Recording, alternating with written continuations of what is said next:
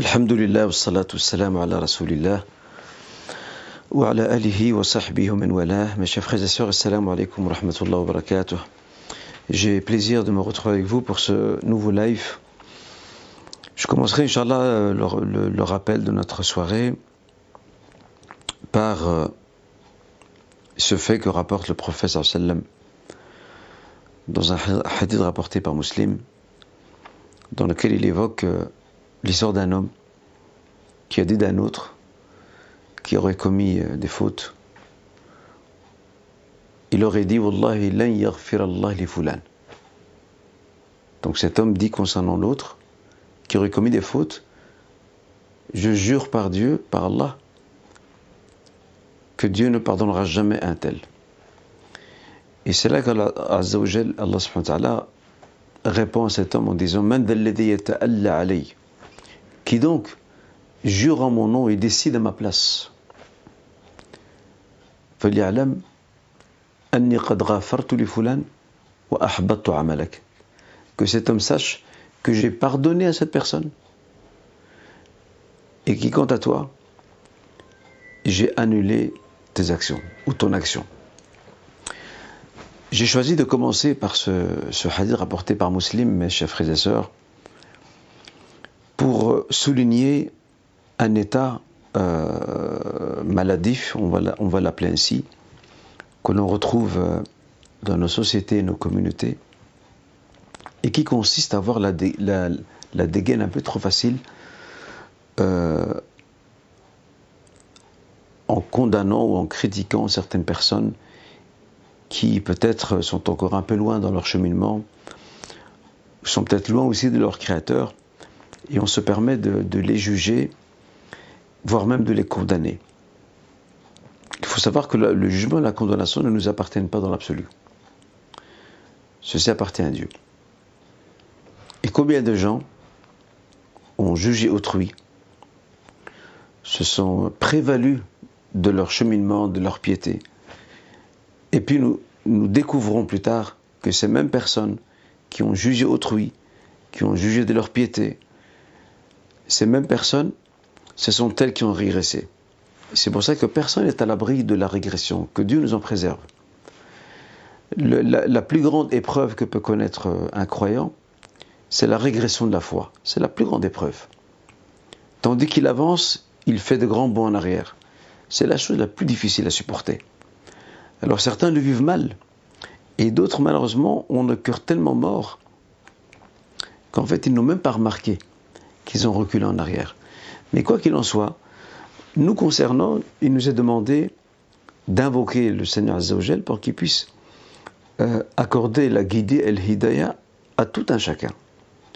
À tout un chacun et ne jamais se sentir supérieur parce que nous avons un certain cheminement, parce que nous avons un certain savoir, parce que nous avons certains acquis spirituels et que d'autres n'ont pas.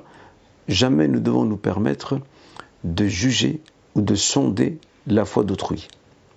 Cette inquisition morale et religieuse que pratiquent certains frères et certaines sœurs, cette inquisition morale et religieuse peut un jour se retourner contre eux.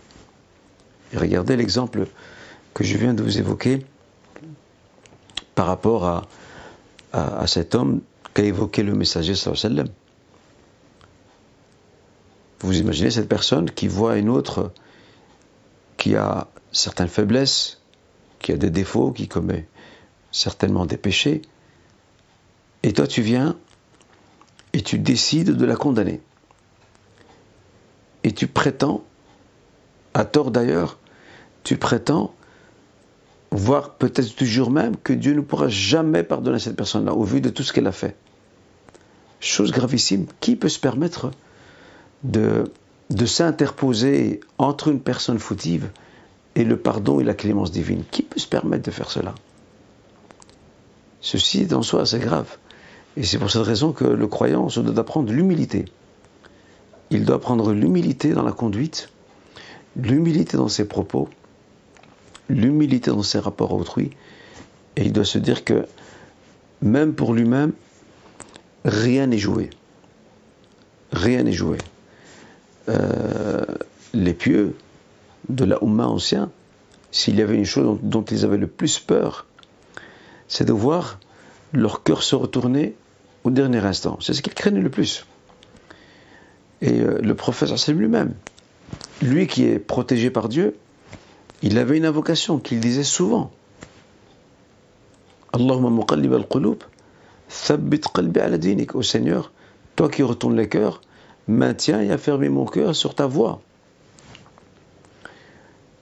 Ça, c'est le prophète qui, qui, lui, ses fautes sont déjà, pardonnées à l'avance. Lui qui est un élu du Seigneur Azzawajal. Et pourtant, il avait cette humilité. Regardez, ça c'est un prophète qui atteint un tel niveau. Et malgré tout, il avait cette humilité de descendre vers le bas. De descendre vers le bas et d'implorer son Seigneur qu'il préserve son cœur de la déviation de l'errance et de l'égarement. Alors que dire de nous qui, n'avons pas atteint ce stade? Ce n'est pas parce que la sœur porte le hijab, ce n'est pas parce que le frère, mashallah, il connaît telle et telle partie du Coran, que l'un et l'autre doivent se permettre de juger euh, de la piété et de la foi d'autrui. Mais qui êtes-vous? Et qui sommes-nous pour agir ainsi? Je termine, Inch'Allah, ce, ce rappel sur euh, un récit qui s'est produit d'ailleurs à l'époque du prophète sallam. Il y avait à l'époque du prophète sallam un compagnon euh, qui avait, euh, il avait un vice. On est d'accord, les compagnons représentent la meilleure génération de la Ummah.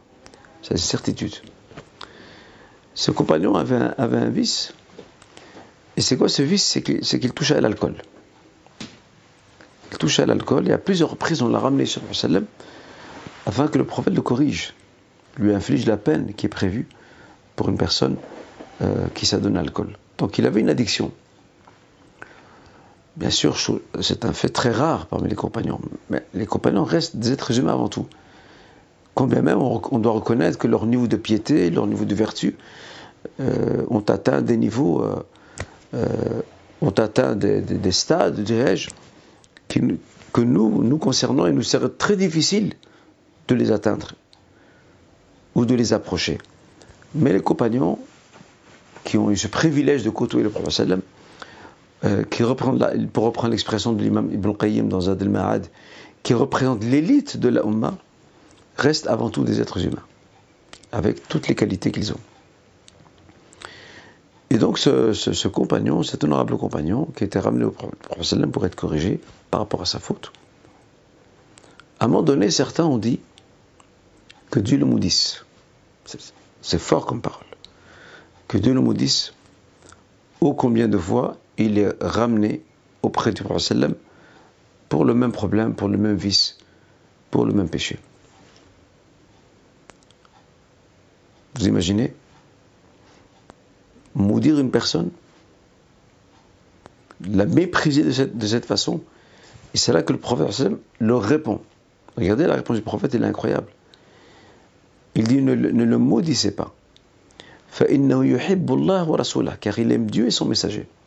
Regardez, malgré ce péché qu'il commet, dans le fond de son cœur, il a un amour fort pour Dieu et pour son, messager, mais il a une faiblesse. Et normalement, notre rôle à nous, c'est d'aider les personnes qui ont des faiblesses, de leur tendre la main, pas de les enfoncer. Et dans une autre version du même hadith, le prophète dit, et je vous cite une explication là-dessus, il dit La N'aidez pas, ne dressez pas Satan contre lui. Parce qu'une personne qui voit qu'on la traite de cette manière, c'est une personne, si elle est faible, elle va davantage euh, s'enfoncer dans ses péchés, dans ses faux, dans ses vices. Davantage, pourquoi? Parce qu'elle ne reçoit pas de rahma de la communauté, de la société. Notre rôle à nous est plutôt euh, d'invoquer, certes, d'invoquer en faveur de ces personnes, d'implorer le Seigneur qui les guide et qui nous guide aussi, qui leur accorde le, pardon, qui nous l'accorde également, mais en même temps de leur tendre la main, de les aider à sortir de cette situation dans laquelle ils se sont retrouvés, même si ces personnes ne répondent pas directement. Pourquoi? Parce que des fois, Shaitan est plus fort. Il réussit à jouer sur les points faibles de cette personne, il la domine. N'empêche, nous devons continuer à invoquer Azzawajal, en faveur de ces personnes afin que euh, Rabbuna Azzawajal puisse la guider, lui accorder le pardon, etc. Donc en résumé, mes chers frères et sœurs, euh, ayons cette humilité de ne pas nous considérer au niveau de notre foi, de notre piété, de ne jamais nous considérer au-dessus des autres. Jamais. Parce que probablement ces personnes concernant lesquelles tu te considères ou nous nous considérons au-dessus d'eux, viendra un jour, ce sont elles qui vont nous dépasser. Et nous qui allons peut-être régresser. Donc ici, l'humilité, euh, la décence veut que nous souhaitions à toute personne autour de nous que le Seigneur puisse la guider vers la meilleure des voies. C'est ça aussi le fond du message du prophète. Dans la sourate euh, Les prophètes, l'Anbiya, le Seigneur le rappelle pertinemment, il dit, parlant de l'une des missions du prophète Mohammed et c'est aussi la, mission de tous les prophètes et messagers qui l'ont précédé. Le, Seigneur dit concernant le prophète Mohammed il dit, nous ne t'avons envoyé que comme miséricorde pour l'humanité. Rahma. Le prophète n'a pas été envoyé pour juger, pour condamner les uns, les uns à l'enfer, l'autre à l'égarement. C'est pas son rôle. Lui, son rôle, c'est de sauver les âmes de l'enfer. Son rôle, c'est de prêter la bonne parole. Son rôle et sa mission, c'est de tendre la main aux plus faibles afin de les aider à gagner leur cœur, pour les aider à reprendre le chemin et à revenir sur la droiture et l'istiqama. Cette mission est aussi la nôtre aujourd'hui. Mais malheureusement, nous avons ce défaut dans notre Ummah d'être très rapide à la dégaine. Dès qu'une personne fait une faute, on lui tire de sa bout portant et on l'écrase. On ne lui laisse aucune porte ouverte, alors que Rabbul Alamin a laissé une porte ouverte de la Rahma. Nous, les portes qui sont ici, qui sont, qui sont petites, qui sont chez nous, nous les fermons toutes. Que Dieu nous guide et nous accorde euh, la sagacité et la perspicacité dans euh, notre rapport avec celles et ceux qui traînent encore le pas euh, dans leur cheminement et qui nous aident, Inch'Allah, tous, toutes et tous, à rejoindre, Inch'Allah, le même, le même horizon qui nous attend. Ici-bas, par la piété, l'ihsan, et dans notre vie, Inch'Allah, espérons que Rabbi nous réunisse auprès du meilleur, des hommes, qui est le prophète Mohammed. Ceci pour ce qui est euh, de notre rappel de la soirée. La question du jour, euh, mes chers frères et sœurs, qui, est un peu le pendant du rappel. La question du jour, je voudrais m'arrêter auprès d'un autre phénomène. Alors s'il y a des gens qui ont une certaine faiblesse au niveau de leur foi, au niveau de leur piété, qui sont un peu encore entre guillemets à la traîne et que nous avons besoin d'aider, parce qu'en les aidant, nous nous aidons nous-mêmes, comme je viens de l'indiquer, il y a d'autres personnes malheureusement qui elles prennent un autre chemin. Elles sont fières des péchés, des fautes qu'elles commettent et elle, le dévoile ouvertement devant tout le monde. Et je pense surtout à ces youtubeuses et youtubeurs qui sont sur Insta, qui sont sur YouTube, euh, sur Snapchat sur d'autres types de réseaux, qui sont contents. Ils sont contents de dévoiler ce qu'Allah a couvert. Quand tu fais une faute, quand nous faisons une faute, chers frères, chers frères et sœurs, quand nous commettons une faute, ayons cette humilité de reconnaître notre faiblesse et d'espérer qu'Allah couvre nos fautes ici-bas dans notre vie. D'autres, c'est pas ce qu'ils font.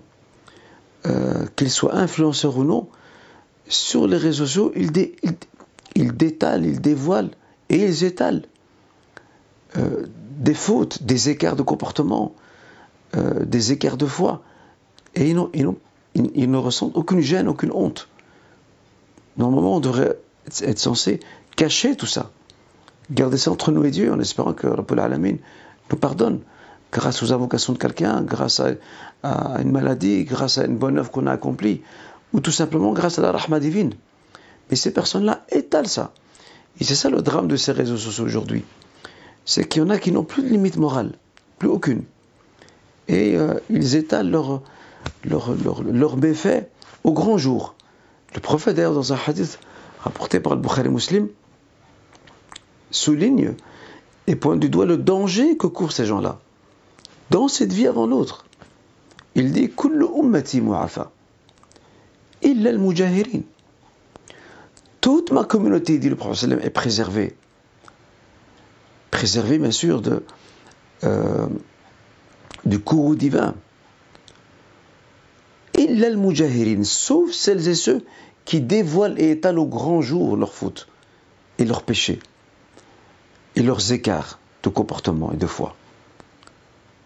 Et le prophète de dire que ces personnes-là commettent une faute la nuit, par exemple, alors que Rabbul Alamin leur a couvert leur faute, et le lendemain, elles se targuent de l'avoir fait.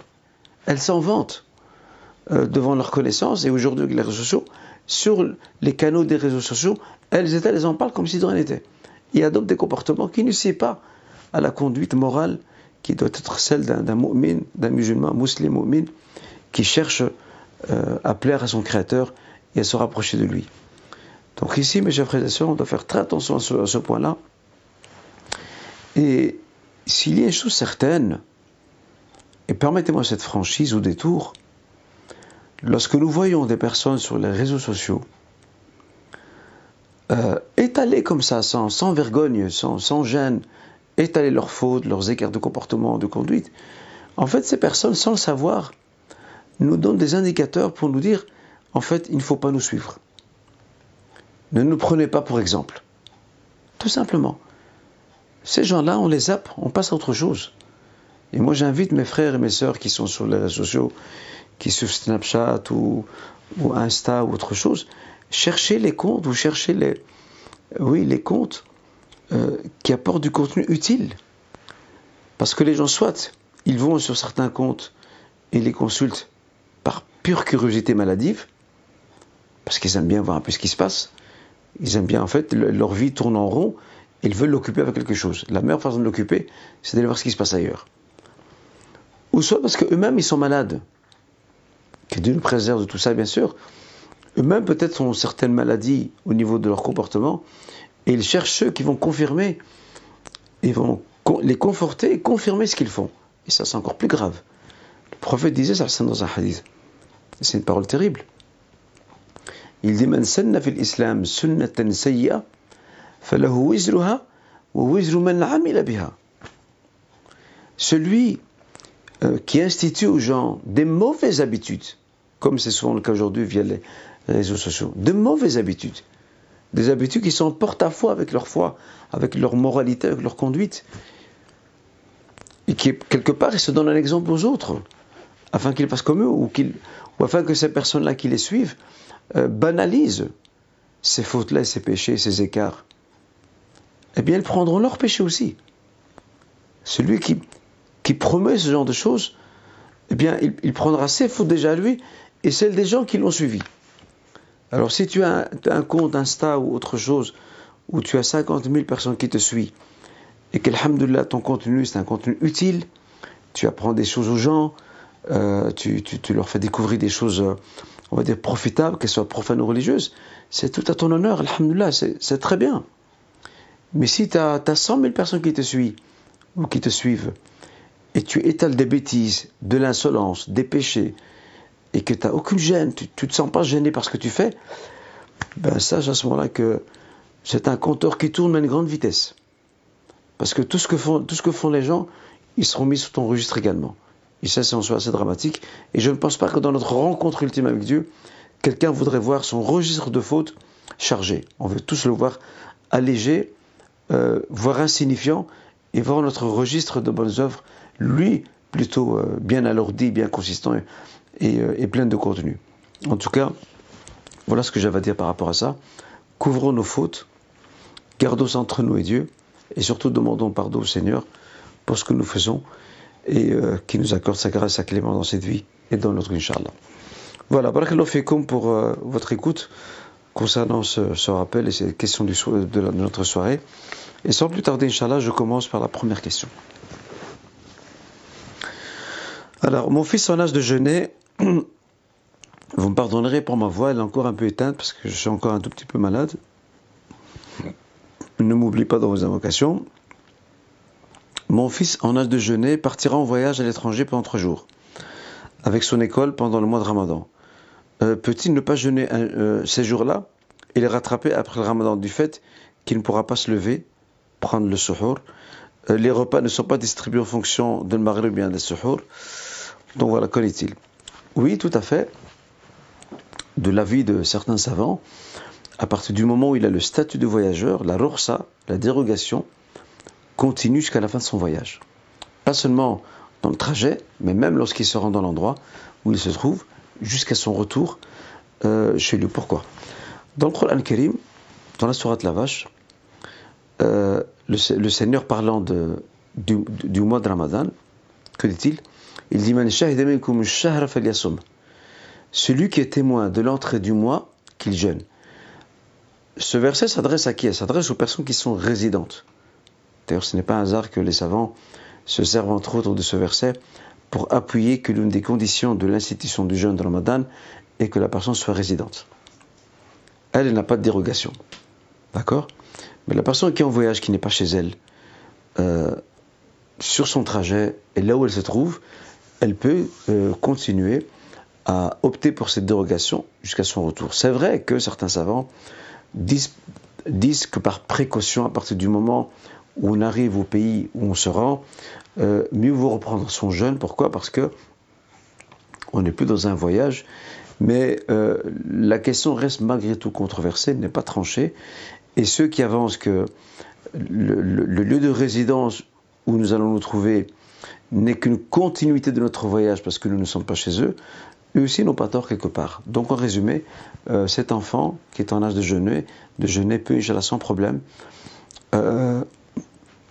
continue à opter pour cette dérogation durant ces trois jours. Et après, Inch'Allah, Ramadan, il remettra sans faute, Inch'Allah, euh, ces jours-là, Bidnillah.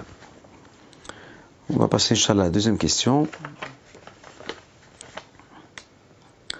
Euh, lorsque nous faisons une aumône pour un vivant, notamment un frère ou une sœur fillah, sommes-nous obligés de lui dire, de le lui dire pour qu'il mette euh, la même intention ou pouvons-nous nous-mêmes mettre l'intention que ce soit pour elle ou lui, et ne pas lui en parler. Bah, à partir du moment, cher frère, chère sœur, où tu décides de, faire une aumône au nom de quelqu'un, tu n'es pas obligé de l'informer. Parce que là, c'est une aumône que tu lui offres. Et quand tu lui offres une aumône, cela signifie qu'Inch'Allah, tu en auras la rétribution, tout comme cette personne au nom de laquelle tu as fait cette aumône, en sera également rétribué. L'intention ici ne relève que de la personne qui fera l'aumône. D'accord? Vu qu'on va le faire pour quelqu'un d'autre et pas pour soi-même. Donc voilà, il n'y a pas nécessité euh, de demander, de demander donc euh, aux autres personnes concernées d'avoir l'intention, parce que c'est nous qui le faisons l'aumône. Donc c'est notre nia nous qui est en jeu ici. Et là, euh, notre nia, c'est qu'Allah puisse accepter cette aumône au nom de ces personnes-là. Donc elle est dédiée à ces personnes. Voilà donc le principe par rapport à ça. Euh, doit-on prélever la zakat el-mal sur la vente d'un terrain reçu par héritage? Ben, Ça tombe bien vu que on parle de zakat. Mon, ouvrage, alhamdulillah, j'en parlerai à la fin de, mon live, inshallah. Il est enfin disponible. Euh, alors, lorsqu'il y a vente d'un terrain, j'en ai aussi parlé dans mon ouvrage, lorsqu'il y a vente d'un terrain euh, hérité ou reçu par voie d'héritage, bah, le terrain, lorsqu'on le vend, il ne nous appartient plus. Et s'il ne nous appartient plus, euh, nous touchons une somme sur ce terrain vu que nous l'avons vendu. Il n'y a pas de zakat sur la somme perçue dans les médias. En revanche, si cette somme a atteint le nisab et qu'une année euh, lunaire s'est écoulée, à ce moment-là, dans, un an, tant que le nisab se maintient toujours au même niveau, nous serons redevables de la zakat, inshallah. Mais une fois que je reçois ce montant, je ne suis pas, euh, je n'ai pas d'obligation de verser la moindre zakat dessus. Ok? Je ne veux pas donner plus de détails sur la question de, de, la propriété des terres, euh, parce que j'en parle dans mon ouvrage. Et Inch'Allah, je vous, je vous propose de, vous référer au chapitre questions fréquemment posées. Alors, euh, la question suivante une jeune fille peut-elle faire un deuxième piercing sur le lobe de l'oreille? Il n'y a rien qui interdit euh, à, cette jeune fille de faire ce, islamiquement en tout cas, il n'y a rien qui interdit de faire ce piercing, parce que bon, ça fait partie de la, de la parure naturelle de la femme, à moins que, bien entendu, euh, cette jeune sœur suit une mode particulière, et surtout si cette mode est, promue par des gens qui ne sont pas toujours de bonne moralité, là c'est clair qu'elle ne peut pas.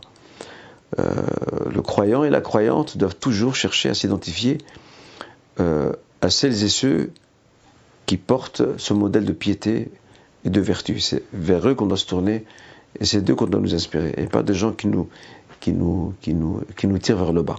Sinon, dans l'absolu, si ce n'est pas pour une mode, pour un phénomène de mode, il n'y a rien qui interdit la chose, Inch'Allah D'ailleurs, Cheikh Ibn Uthaymin aussi, parmi les contemporains, va également dans ce sens. Alors, quelles sont les conditions pour pouvoir faire la prière en étant assis? Une personne très fatiguée qui ne parvient pas à se concentrer en la faisant debout à cause de la fatigue, liée au travail par exemple, peut-elle la faire assise? Non. La prière assise n'est possible que pour une personne qui éprouve des difficultés liées euh, à sa santé, d'accord? Ou des problèmes physiques. C'est la seule personne qui peut prier assise. Et encore, si, elle sait prier debout, mais qu'elle a du mal à faire euh, l'inclinaison à recours et la prostration sujoud, elle peut s'asseoir et incliner les jambes dans son dos. Mais si ne sait pas du tout euh, prier debout, là, à ce moment-là, c'est une euh, dérogation de prier assis sans aucun problème. Le prophète sallam dit dans un hadith, il dit Salli qa'iman, fa'illam tastati qa'idan, fa'illam tastati fa'ala jamb. Prie debout si tu ne peux pas, assis si tu ne peux pas en étant couché. D'accord? En étant couché. Euh, donc tout ça pour dire que la fatigue n'est pas une raison qui justifie l'option ou l'adoption de cette dérogation de prix assis. Le prix assis, je le rappelle, qu'une personne qui éprouve de réelles difficultés physiques à rester debout parce qu'elle est malade, euh, donc elle ne sait pas rester debout, euh, parce que même personne malade, hein, une personne qui est malade, mais qui sait prier debout, elle doit prier debout. C'est pas parce qu'elle est malade qu'elle prend des médicaments qu'elle doit prier assis. C'est aussi, ça, aussi, malheureusement, c'est une idée euh, reçue, assez répandue dans nos rangs, ou parce qu'on est malade, on prend des médicaments, on a une angine ou je sais quoi d'autre, mais qu'on peut prier debout, on prie assis. Non, on ne prie pas assis, on prie debout. Rappelons que la position debout de la prière constitue un pilier de la prière. La prière ne passe pas si on ne prie pas debout. Et le hadith prophétique que je citais est assez clair. Le prophète commence par le fait de prier debout. Salli qa'iman. Bien entendu, quand il y a des circonstances atténuantes liées à, un problème physique ou une maladie qui handicape la personne, l'empêche de prier debout, ça c'est autre chose. Mais la fatigue et le manque de concentration ne font pas partie des raisons qui justifient euh, le fait de prier assis. Inch'Allah, nous arrivons euh, sur la dernière question, Inch'Allah euh, Est-ce que si on est châtié dans la tombe, que Dieu nous en préserve? Pour commencer, cela peut s'arrêter d'un moment à l'autre ou l'on est condamné euh, à le subir jusqu'à la résurrection. Par ailleurs, on dit que si l'on répond aux trois questions des deux anges, alors nous avons réussi l'épreuve, ou malgré tout nous pouvons être amenés à être euh, donc euh, punis pour des péchés commis sur terre. Alors, la première chose qu'on doit garder à l'esprit, c'est que les informations liées à ce qui se passe dans ce monde intermédiaire, ce qu'on appelle Hayat al-Barzakh, euh, qui est celui de la tombe, sont assez limités. Nous n'avons pas beaucoup d'informations. Ça, c'est la première chose. La deuxième chose, nous savons, avec certitude, à la lumière d'un verset coranique, qui est le verset 46 de la sourate Rafer, la sourate le pardonneur, lorsque Dieu parle de Pharaon et de ses proches, en dehors de sa femme Asia, qui elle était croyante, euh, le Seigneur dit D'accord?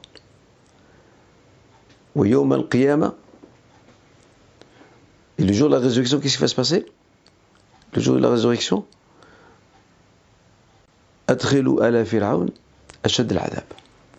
Donc le feu, euh, où ils seront exposés au feu matin et soir. Et les jours de la résurrection, le Seigneur dira Faites entrer Pharaon et tous ses proches en dehors de sa femme Assia. Faites-les entrer pour un châtiment beaucoup plus douloureux que Dieu nous en préserve dans la Jahannam. D'accord? À partir de ce verset, toutes les personnes euh, qui se sont rebellées contre Allah, qui ont mené une guerre contre lui, subhanahu ta'ala, qui n'ont pas eu cette humilité de se soumettre à lui par euh, l'adoration, par la servitude, etc., euh, risquent de connaître le même sort.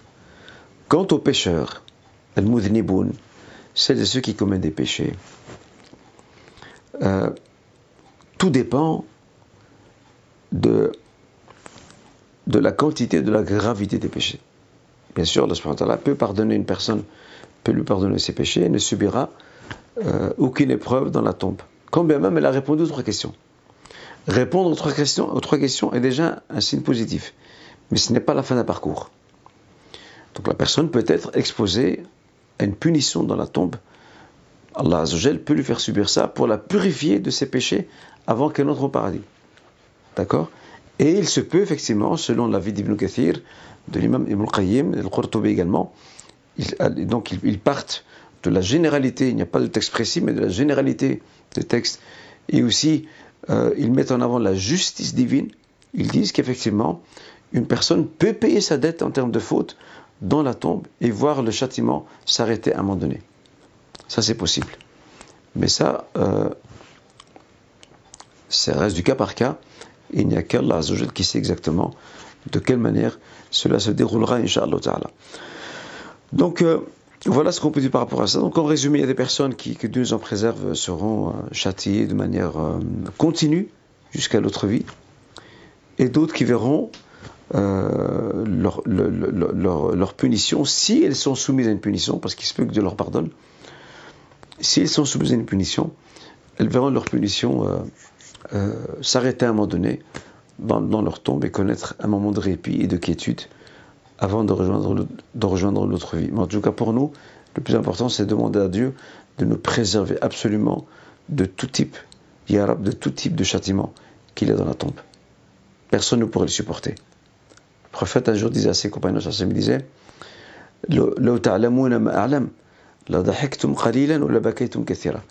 Si seulement vous saviez ce que je sais par rapport à ce qui se passe dans la tombe, vous, ririez peu et vous pleuriez beaucoup. Que Dieu nous en préserve, qu'Allah nous préserve de, l'épreuve de la tombe et du châtiment euh, de celle-ci. Mes chers frères et sœurs, c'est ici que s'arrête euh, ce live, Inch'Allah Comme je vous l'ai dit, c'est le dernier live avant Ramadan. Euh, Ramadan passé, ou plutôt une fois que Ramadan sera passé, nous reprendrons la suite. D'ailleurs, vous serez, Inch'Allah, informés. Euh, je, vous souhaite d'avance un excellent mois de Ramadan. J'aurai quelques interventions pendant, pendant Ramadan, Inch'Allah, vous serez informés via ma page Facebook, Inch'Allah Des endroits où je me retrouverai, Inch'Allah, pour quelques rappels euh, et tout rappel profite à nous-mêmes avant tout, ainsi qu'aux croyants et croyantes. Et euh, je, voilà, je tenais à rappeler aussi que, alhamdulillah, mon livre sur la zakat est enfin disponible aujourd'hui, depuis aujourd'hui, à la boutique Salam. Il le sera aussi euh, dans les jours à venir euh, aux éditions Hadith, ou à la librairie Le Hadith, pardon, et dans d'autres librairies bruxelloises. Et dans les jours à venir, également, sûrement dans le courant de la semaine, il le sera aussi euh, en France et sur Paris pour commencer. Et je laisserai certainement un message pour indiquer les endroits où mes frères et sœurs qui me suivent de France euh, peuvent se procurer euh, là-bas, Inch'Allah, pour celles et ceux qui n'ont pas précommandé le livre, ils pourront, Inch'Allah, se procurer auprès de ces librairies. Inch'Allah.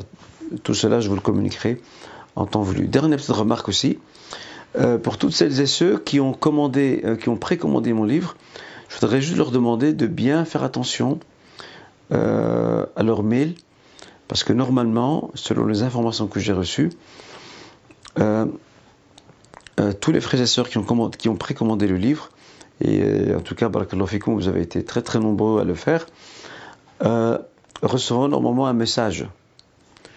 Parce que la livraison ne se fera pas directement à leur adresse, à domicile, mais se fera via un point relais d'accord, de Mondial Relais.